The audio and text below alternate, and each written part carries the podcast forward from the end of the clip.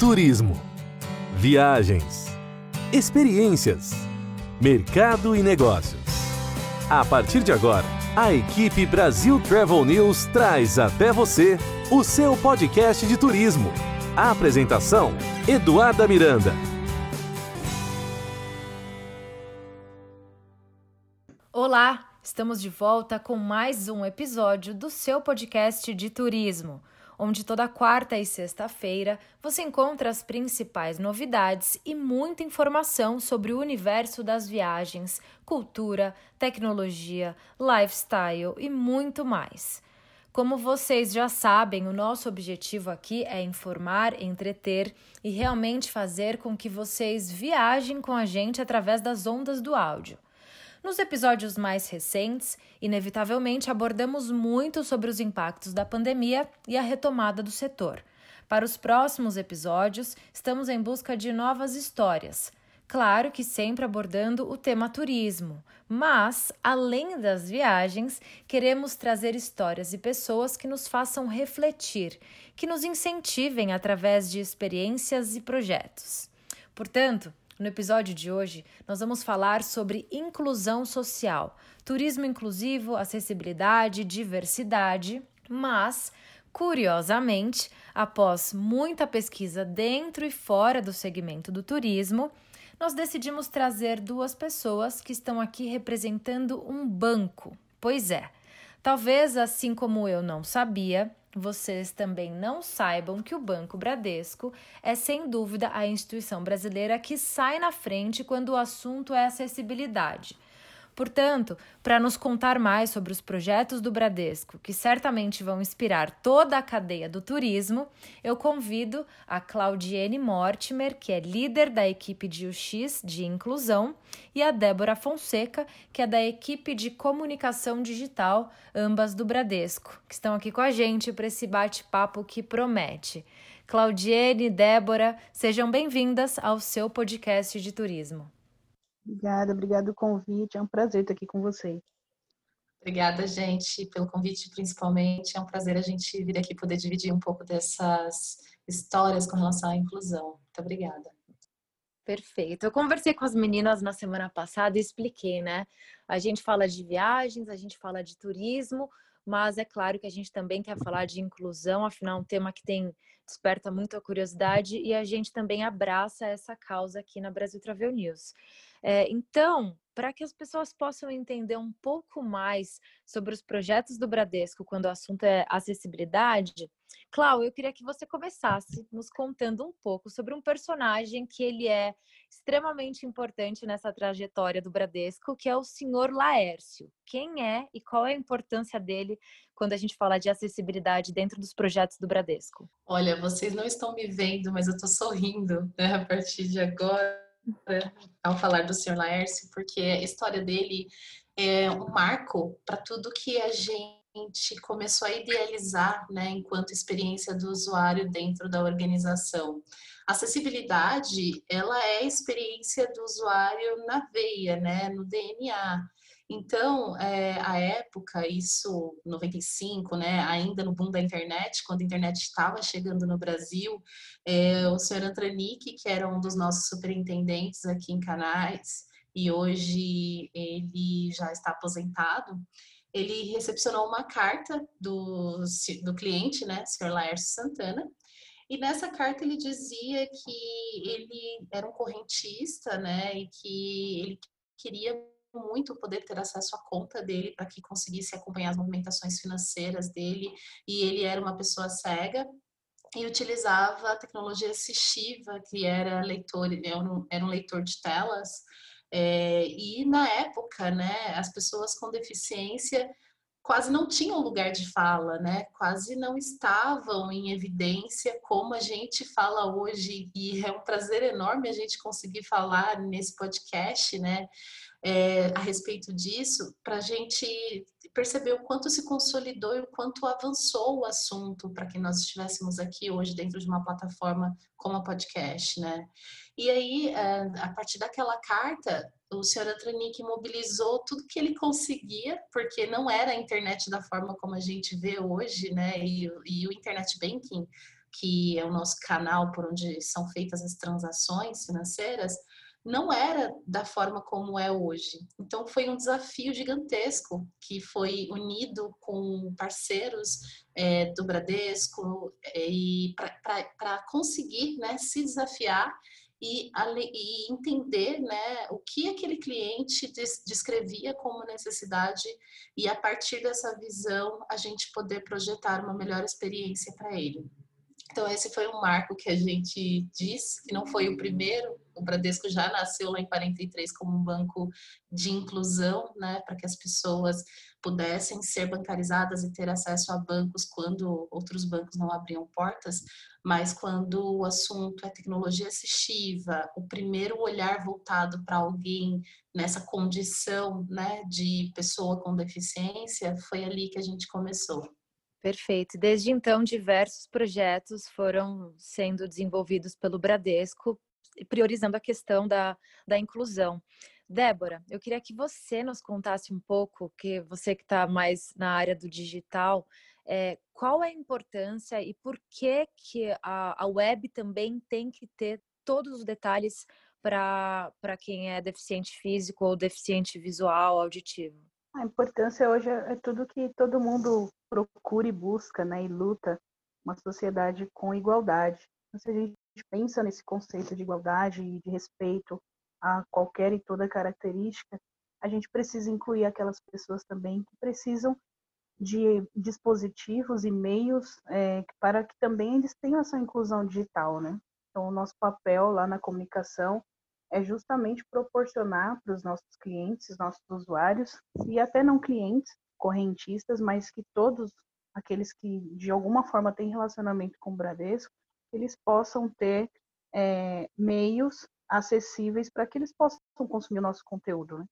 De Libra, seja através de audiodescrição, hashtag para cego ver, a gente procura e busca formas para que eles, eles tenham acesso a, a, esse, a esse controle, a esse conteúdo e possa consumir livremente. Perfeito. Débora, quando a gente fala de inclusão social, ainda é um tema que sim gera muitas dúvidas.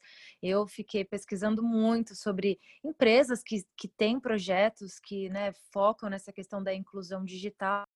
E por incrível ou absurdo que pareça, quando a gente traz esse conceito para dentro do nosso segmento, que é o turismo, ainda existem muitas falhas. Então, por exemplo, um turista que quer visitar o Brasil, nem todos os sites estão preparados para essa questão inclusão digital. A gente não encontra informação para o turista que, é deficiente visual ou deficiente físico. Indo um pouco além, a gente ainda encontra no Brasil e fora do Brasil, aqui nos Estados Unidos também, importantes atrações turísticas que não têm itens que a, a gente pode considerar básico quando o assunto é inclusão. Então, desde rampas de acesso, a questão de toda a sinalização em braille e tudo mais. Então, queria que você contasse um pouquinho com mais detalhes, Débora, quando a gente fala de inclusão digital, qual é a sua visão quando a gente fala desde o website do Bradesco, a Iris, que é a intérprete em Libras que o Bradesco tem, um pouquinho com mais detalhes sobre cada um desses projetos? Certo. Então, Eduarda, começando pela Iris, a Iris é um avatar né, que a gente criou internamente, juntamente com algumas empresas parceiras, para poder proporcionar a tradução em Libras para clientes que são surdos e não se comunicam através do português. Essa é uma dúvida muito frequente que a gente é, recebe todos os dias de funcionários e clientes. Qual que é a diferença, né? O surdo não entende português, o surdo entende português. O surdo ele, ele tem a própria língua no Brasil, que seria Libras, é, nos Estados Unidos, por exemplo, a SL. Então ele tem a sua própria forma de comunicação. Assim como qualquer língua, a gramática é diferente. Então nem todo surdo ele tem a, acesso ao português como língua principal ele já tem a sua língua. Então, nem todo surdo entende o português. Então, pensando dessa forma, a gente precisa proporcionar para nosso cliente que ele também entenda aquilo que a gente está passando, né? seja através da língua portuguesa, se ele consegue entender, ou seja através da sua própria língua. Então, a IRIS ela foi criada justamente por isso, para que quando o cliente ele acessa ali o nosso site, ele a qualquer frase ou momento que esteja passando ali na tela para ele, ele possa ter a opção de ativar a íris e a íris fazer a tradução para ele do que está sendo passado na tela. Então, ela faz essa tradução do português para o inglês, da frase que o cliente ali selecionar, e ela vai fazer essa tradução é, em sinais para que ele possa entender o que está acontecendo. Com a Iris, a gente também tem o projeto do autoatendimento, né, o caixa eletrônico, onde ela também faz essa tradução do saque em libras. Então, ela faz o auxílio ali traduzindo as frases que vão aparecendo para o cliente, e ele pode é, conseguir fazer o saque com tranquilidade e com entendimento daquilo que ele está fazendo. E também um projeto que, que a gente lançou ano passado, de algumas agências já, que possuem é, um sistema que é o Digital Libras, justamente para a gente conseguir atender o cliente que precisa, tem necessidade de ir à agência também. Né? Então, tem, tem algumas coisas ainda que a gente consegue resolver é, com o auxílio do gerente. Então, o cliente que é surdo, por mais que ele chegue e não tenha ali uma pessoa física, um funcionário físico que saiba Libras, ele pode ir até o sistema na mesa do gerente e vai conversar com a Iris, que será é, conduzida por um intérprete que fica na nossa matriz. Então, o, o cliente estudo ele faz em Libras, o intérprete vai entender o que ele precisa passar para o gerente e aí devolve a informação para ele também em Libras, né, através da Iris. Então, é, a nossa ideia é que o cliente nunca fique sem a informação que ele precisa. Né? Então, a Iris é um desses projetos. A gente também pensa nas nossas comunicações. A gente tem um compromisso institucional de que todas as nossas comunicações elas saiam com acessibilidade, tanto comunicações internas quanto externas para os nossos funcionários surdos também. Então, a gente trabalha com, a, com o Libras, é, a gente tem áudio descrição lá no canal do YouTube do Bradesco, as nossas é, comunicações internas a gente tem, as plataformas internas também que é, fazem a audiodescrição nas nossas comunicações. Nas, nas redes sociais a gente tem também a hashtag para cego ver, né, descrevendo ali os posts. Então a ideia é que a gente trabalhe com todos os, os atributos acessíveis que a gente tem na mão, as nossas ferramentas, para que ninguém fique sem essa oportunidade de entender a informação que a gente está passando. Excelente. Clau, além da hashtag para cego ver, que a Débora estava contando aqui para gente, existe uma outra hashtag que é a hashtag Aliados pelo Respeito. Então, quando a gente fala de acessibilidade, inclusão e diversidade, como eu falei no começo, o Bradesco é evidente que sai na frente de muitas empresas e por isso que vocês estão aqui justamente para servir de exemplo para empresas do segmento do turismo. Então, quando a gente fala dessa questão, além da acessibilidade, da diversidade, quais são os outros projetos que o Bradesco vem desenvolvendo nesse assunto? Ah, bom, o Aliados pelo Respeito, ele de fato é uma frente né, que abraça tudo que a gente sempre entregou enquanto banco inclusivo. Então, é, os aspectos de diversidade, né, eles competem a nós conseguirmos reconhecer as características diversas de cada um e transformá-las em pluralidades. E quando a gente é, entende né, sobre questões que são tão enraizadas, que falamos sobre racismo estruturado, é, sobre questão de gênero, falamos é, sobre tudo que está relacionado a capacitismo, entre outras esferas e camadas que, conforme a gente vai se aprofundando, né, emergindo cada vez mais, a gente consegue compreender que não é somente a projeção de fala, né? É a construção de ações e essas ações é que, que fazem com que a gente tenha a possibilidade e a propriedade para conseguir externá-las a partir de não somente de uma assinatura como aliados pelo respeito.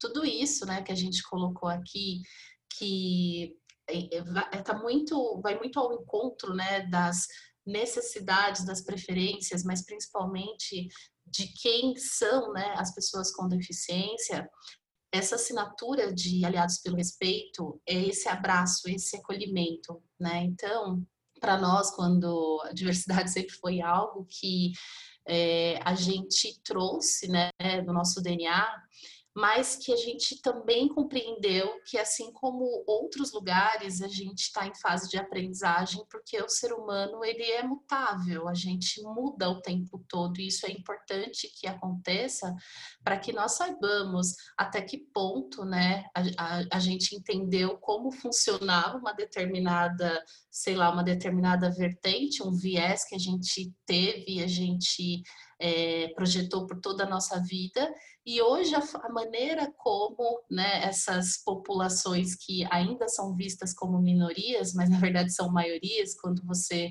realmente está, está imerso né, no que é diversidade, você percebe que não somente são populações representativas que representam né, o Brasil como um todo, mas que por muitas vezes é, a luz que é preciso para essa temática, ela não alcança e essas vozes elas acabam sendo sufocadas e olhadas pelo respeito é exatamente isso, né? É a forma de equação das vozes.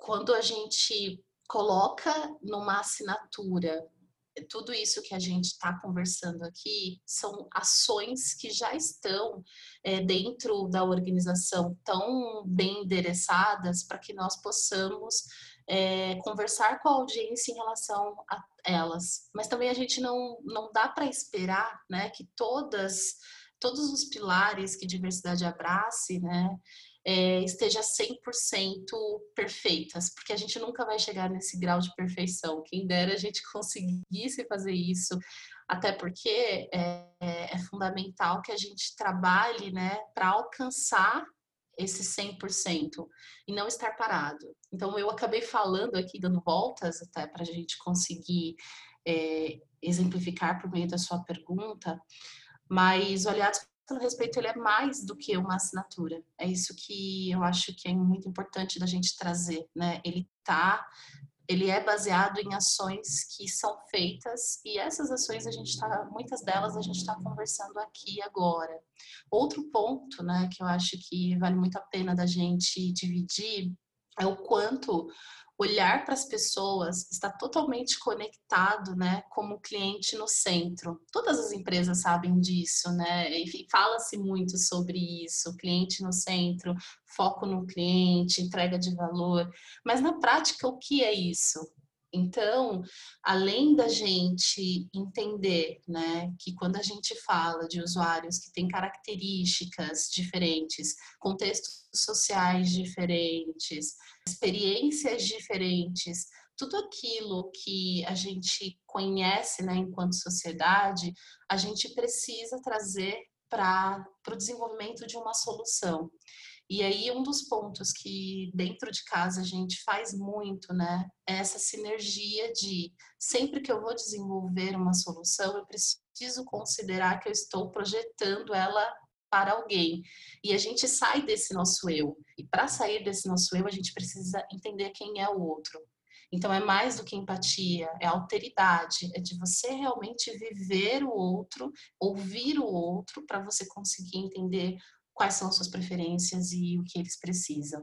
Perfeito, isso é magnífico, Clau. Ainda dentro desse ponto que você coloca muito bem essa questão de chegar à perfeição, a gente sabe que não vai chegar à perfeição porque, principalmente diante de novas tecnologias, é um tema que ele sempre vai precisar se adaptar para poder atender a, a, toda essa diversidade que a gente tem no Brasil e no mundo. A questão da, da empatia, a questão da evolução, todos esses pilares que você colocou são pilares que vão se transformando é, diariamente. Você que, que vive isso, que já tem essa sensibilidade de se colocar na posição do outro para daí é, pensar em novos projetos, você já tem essa sensibilidade. Então, quando você analisa outras empresas de diferentes segmentos, se você puder contar aqui para a gente quais são, sei lá, os três maiores erros que as empresas cometem quando o assunto é a diversidade e a questão da acessibilidade. Olha, eu acho que o primeiro deles é não não se predispor a ouvir, sabe? A estar naquele lugar, nem que seja por algum tempo, para você conseguir entender quais são as dores, né, que aquele usuário vive. Então, acho que esse seria o primeiro, porque a gente, enquanto gestor, é, a gente quer entregar o melhor, mas até agora a gente sempre viveu na perspectiva que o melhor era aquilo que a gente entendia por meio dos dados quantitativos que a gente tem, de vez em quando, né, um qualitativo, por meio de ações que eram é, muito envesadas naquilo que a gente vive enquanto contexto, né? E aí, quando a gente pensa pensa em experiência do usuário, é, a gente precisa ouvir, né? E agora a gente está vivendo um movimento que não é muito novo, que já existe, mas que tá, está muito mais forte por pressões, não somente né, daquilo que a gente quer fazer enquanto entrega de valor, mas também pelas próprias pessoas, cada vez mais, né, vem se colocando nesse lugar e vem é, se tornando mais visíveis para que a gente consiga fazer esse movimento de ouvi-las, né? Então, primeiro ponto é às vezes a gente não ouvir aquilo que e eu, eu ouço muito isso que o óbvio precisa ser dito e é verdade. O óbvio precisa ser dito para que a gente traga luz para questões que é, estão no nosso dia a dia, mas às vezes a gente não para, sabe, para prestar atenção naquilo. O segundo ponto é não enxergar diversidade enquanto o pilar competitivo, sabe? Principalmente no sentido de é, de você poder se diferenciar do mercado, né? Por meio de iniciativas que não são somente iniciativas, por meio de negócios, né? Que entreguem a diversidade. Então, eu acho que o segundo ponto é esse, de olhar para essas camadas como minoria, quando na verdade não são, não são minoria. Cláudia, eu queria que você comentasse, então, quando a gente fala de acessibilidade, diversidade, essa questão de minorias ainda são temas que geram muita curiosidade. Vocês têm alguns dados específicos para passar para a gente? É, essa pergunta é muito interessante porque a gente está habituado a enxergar né, populações que têm um recorte específico como minorias, quando na verdade a gente está falando de pelo menos 45,6 milhões de pessoas no Brasil que tem alguma deficiência, mais de um bilhão no mundo. É, a população negra e parda no Brasil ela representa pelo menos 54% da população. Quando falamos em idosos, a gente tem mais de 30 milhões né, de pessoas com mais de 60 anos. Então, na verdade, a gente precisa se perguntar e se provocar o que são minorias. E eu acho que o terceiro ponto com relação a isso é o quanto a gente precisa entregar né, tudo isso que é desenvolvido como soluções que realmente agregam valor para as pessoas. A partir desses três pontos, eu tenho certeza que a gente consegue desenvolver produtos e serviços que de fato é, sejam sejam melhor para aquela perspectiva, né? Para aquele alguém que tá tendo que está tendo contato com aquela solução. Excelente. É, trazendo um outro ponto interessante, quando a gente fala de tudo isso e que a gente se aprofunda, uh, são, uh, você coloca pontos que realmente nos fazem refletir. E é importante destacar aqui para o nosso ouvinte que quando a gente fala de acessibilidade, você vê que é algo que vai muito além, por exemplo, da rampa de acesso na entrada de um banco ou do, do caixa eletrônico que é rebaixado para um cadeirante, são pontos que vão muito além desses itens, que, mais uma vez, trazendo para dentro do, do âmbito do turismo, é, faz falta essa questão do físico, mas ainda quando a gente vai para a questão do digital, a gente encontra ainda mais falhas quando o assunto é acessibilidade na web. Então, Débora, a mesma pergunta. Quando a gente fala de um website, é, ou de um aplicativo, quais são os principais erros que uma empresa comete quando ela tenta trazer acessibilidade para o mundo digital ou quando ela não traz e realmente fica ali é, a, a, totalmente fora do que poderia propor para esses projetos? Quais são os erros que essas empresas cometem no mundo do digital? Eu acho que hoje em dia, é, talvez o principal seria pensar que tem que fazer para cumprir só a lei, sabe? A gente tem que ir muito além disso. É, talvez as, as coisas que a gente vive, a tecnologia que a gente tem à disposição, ela esteja muito à frente do que a gente pode fazer somente pela lei. E aí, quando a gente tem esse conceito de que tem que fazer porque é obrigatório, a gente não consegue ter a empatia para poder entender o que é necessário e não só o obrigatório, né? E aí eu acho que está o grande erro, a grande chave, né? E também eu entendo que é, a gente tentar resolver essas questões, esses problemas no, no, mundo digital, sem a presença daquelas pessoas que são as mais interessadas, é, sem o auxílio de quem vive isso na pele. Né?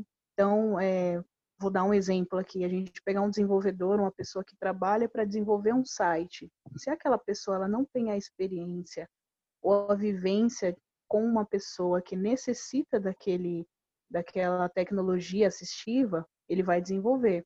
Mas ele não tem como saber se aquilo que ele está desenvolvendo vai alcançar de fato aquela pessoa que precisa. Então é sempre importante a gente ter esse conceito de um validador, né, de um consultor, de uma pessoa deficiente visual, por exemplo, que possa me dizer se aquele a tecnologia que eu utilizei no meu site, ela de fato está ajudando que ele entenda que ele possa navegar sozinho de forma independente. Então é sempre importante a gente ter é, do nosso lado as pessoas que precisam desse recurso, desse recurso para saber se a gente está alcançando mesmo, né, aonde a, gente precisa chegar. E eu acho também que essa questão que a Clau falou de pensar só na questão social ainda é um, é um parâmetro que inibe a tecnologia assistiva a se espalhar como negócio. Às vezes as pessoas têm essa mente ainda de que está fazendo um favor e ou tadinho, né, não consegue acessar e não, é um direito das pessoas. Por respeito a gente tem que fazer, mas isso também agrega valor àquilo que eu estou fazendo. Né? Se, se eu tenho um site que é acessível e assistível para qualquer tipo de pessoa, eu tenho uma vantagem em relação àquela pessoa, aquele site do meu concorrente ou quem seja, que não tem. Então, eu, eu, consigo trazer valor e, e consigo trazer negócio para isso. O respeito, ele está acima de qualquer negócio, mas o respeito, ele resulta em negócio também.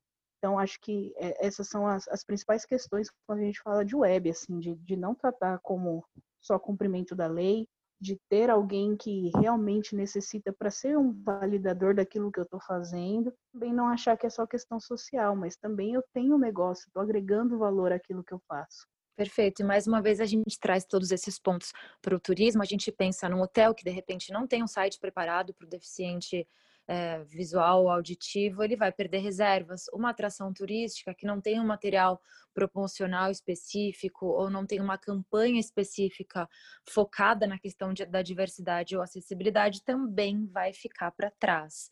É, quando a gente traz todos esses projetos assim do mundo do digital, o que, que, você acha que ainda vem pela frente, que a gente pode esperar? A gente é, são novas tecnologias sendo apresentadas no mundo quase que diariamente. É, o que, que você que está bem nesse mundo do, do digital para nesse são tantos detalhes o que, que você acha que a gente deve esperar daqui por exemplo cinco anos em relação a essa transformação do digital mas dentro do assunto acessibilidade e diversidade Uhum. É, a gente sempre costuma dizer lá, eu aprendi isso com a Clau há algum tempo e eu carrego isso para minha vida, que a gente não compra mais produto né, ou serviço. A gente compra causa, a gente compra verdade, a gente compra relacionamento. Eu acho que a cada vez mais a sociedade é, tem buscado, é, e, e que bom por isso, né? Tem buscado o respeito acima de tudo para qualquer tipo de pessoa. Né? Então eu entendo que daqui cinco anos isso será cada vez mais forte. E, e aqueles que, que não andam nesse ritmo e não têm essa linha de pensamento, eles vão acabar ficando para trás.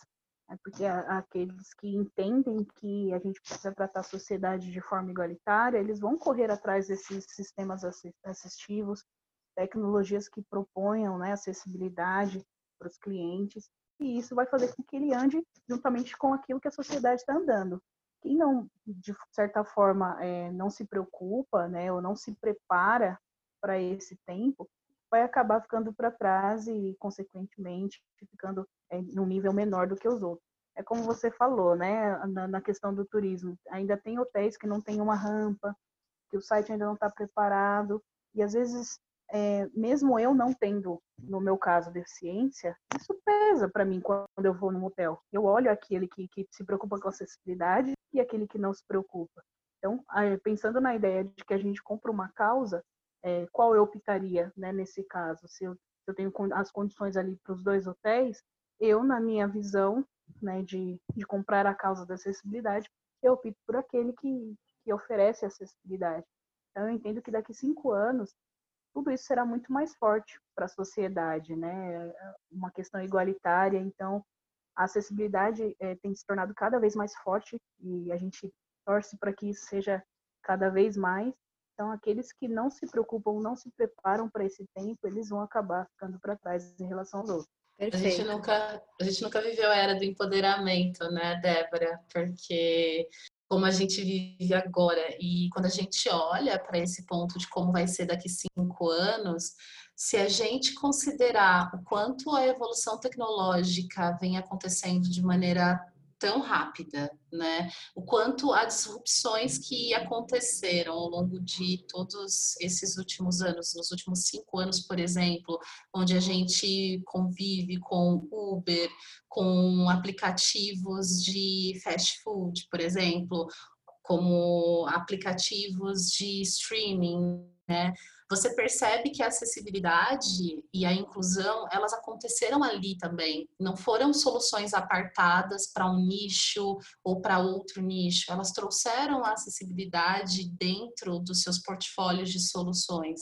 Então, quando a gente olha para esse é, futuro tão próximo, a gente precisa considerar que é, o negócio que não atender melhor as pessoas que hoje estão ganhando cada vez mais espaço, como o idoso, não só as pessoas com deficiência, entre outros públicos, com certeza é, vai enfrentar grandes dificuldades para se manter nesse mercado. E com a, com a tecnologia, gente, que avança cada vez mais, é, o quanto você pode se apropriar dela para ter soluções que as pessoas se sintam mais inclusas isso é meio que você desperdiçar algo tão importante, né, sem considerar o quanto esse movimento vem acontecendo.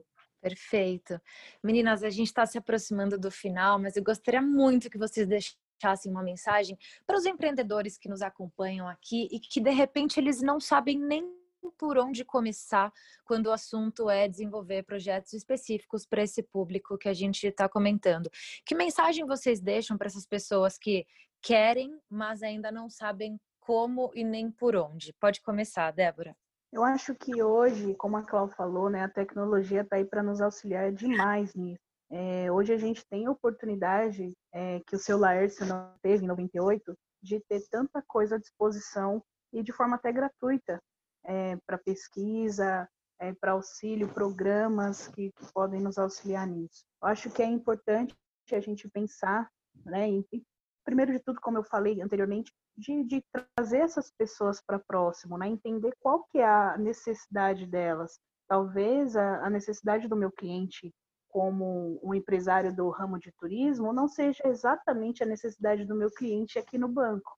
Então, eu preciso trazer o meu cliente para perto de mim e entender qual que é a necessidade dele, como um deficiente físico, como um deficiente visual. Eu viajei bastante com, com amigos funcionários trabalhando e, por exemplo, né, vou dar aqui um exemplo disso que eu estou falando. É, viajando com deficientes visuais, eles chegavam no hotel, a primeira coisa que o pessoal do hotel queria fazer era colocar eles num quarto de deficiente é, de forma geral. Então, para eles não tinha nenhum significado aquilo. Eles não precisam da barra no banheiro, eles não precisam é, de uma de uma bancada sem armário, por exemplo, para a cadeira é, encaixar perfeitamente ali na pia. Então, é, a reclamação deles era: poxa, mas ninguém me perguntou se eu quero estar aqui. Então, acho que essa é a parte mais importante. Primeiro, trazer o meu cliente para perto de mim, entender qual que é a, a necessidade dele real, e o que, que eu posso fazer para melhorar. Entendendo essa necessidade, procurar ajuda. Se não, se não tem a condição de procurar um profissional, que é super importante, e, e hoje a gente tem muitas consultorias de acessibilidade que pode ajudar nisso, mas existem outros meios, pesquisar na internet, é, alguns recursos que podem ser utilizados na web, por exemplo, de forma gratuita, é, entender as diretrizes, que também é importante, e se aprofundar nesse tema é, tendo uma base, vai ficar muito mais claro de como agir, de como trabalhar. Perfeito. Cláudia, que mensagem você deixa para esses empresários que estão perdidos quando o assunto é diversidade e acessibilidade? O primeiro de tudo é que quando a gente projeta soluções, a gente precisa pensar que essas soluções ela, ela traz a diversidade como representatividade e a gente precisa é, respeitar a singularidade de cada um. Mas como que a gente consegue entregar soluções ações, produtos e serviços que tragam representatividade a partir do momento que a gente se conecta com o outro. Então, o primeiro passo dessa conexão é da gente poder entender que tudo aquilo que nós fazemos é para o outro e que o outro é diverso. Então, eu acredito que a pluralidade é o meio né, pelo qual a gente vai entregar cada vez mais soluções assertivas. Para mim é isso. Excelente. A gente vê nesse bate-papo e a gente conhece a história do banco, essa questão do compromisso com a diversidade. Um exemplo para nós, como pessoa física, como a Débora muito bem colocou. Eu sou uma dessas pessoas que antes de escolher um hotel, um restaurante ou um destino, eu sim é, fico muito curiosa para entender o que, que eles estão planejando, que tipo de ações eles têm é, quando o assunto é acessibilidade e diversidade. Então, para as pessoas que estão aqui nos ouvindo e elas também são curiosas em relação a esses temas e elas querem conhecer um pouco mais sobre os projetos do Bradesco, Clau, como é que elas devem, onde, o que elas devem acessar para ter mais informação? Olha, temos as nossas páginas institucionais, mas também dentro das redes sociais a gente, a gente conversa muito sobre todas essas temáticas. Então, acho que esses são os principais meios a gente para a gente conseguir se conectar mais. Perfeito. Meninas, muito obrigada pela participação de vocês. Eu tenho certeza que esse bate-papo vai servir de exemplo para muitas pessoas no Brasil e no mundo é, que estão aqui sempre conosco acessando o nosso podcast, toda quarta e sexta-feira com um bate-papo descontraído e bastante informativo. Mais uma vez, muito obrigada pela participação de vocês. Imagina, o prazer foi nosso, Eduardo. Obrigado pelo convite. É, espero que esse, esse assunto ele se expanda mesmo e se torne presente na área do turismo, como a gente quer muito e torce por isso. Ótimo. E fica por aqui mais um episódio do seu podcast de turismo. Até a semana que vem. A equipe Brasil Travel News trouxe até você o seu podcast de turismo. A apresentação: Eduarda Miranda.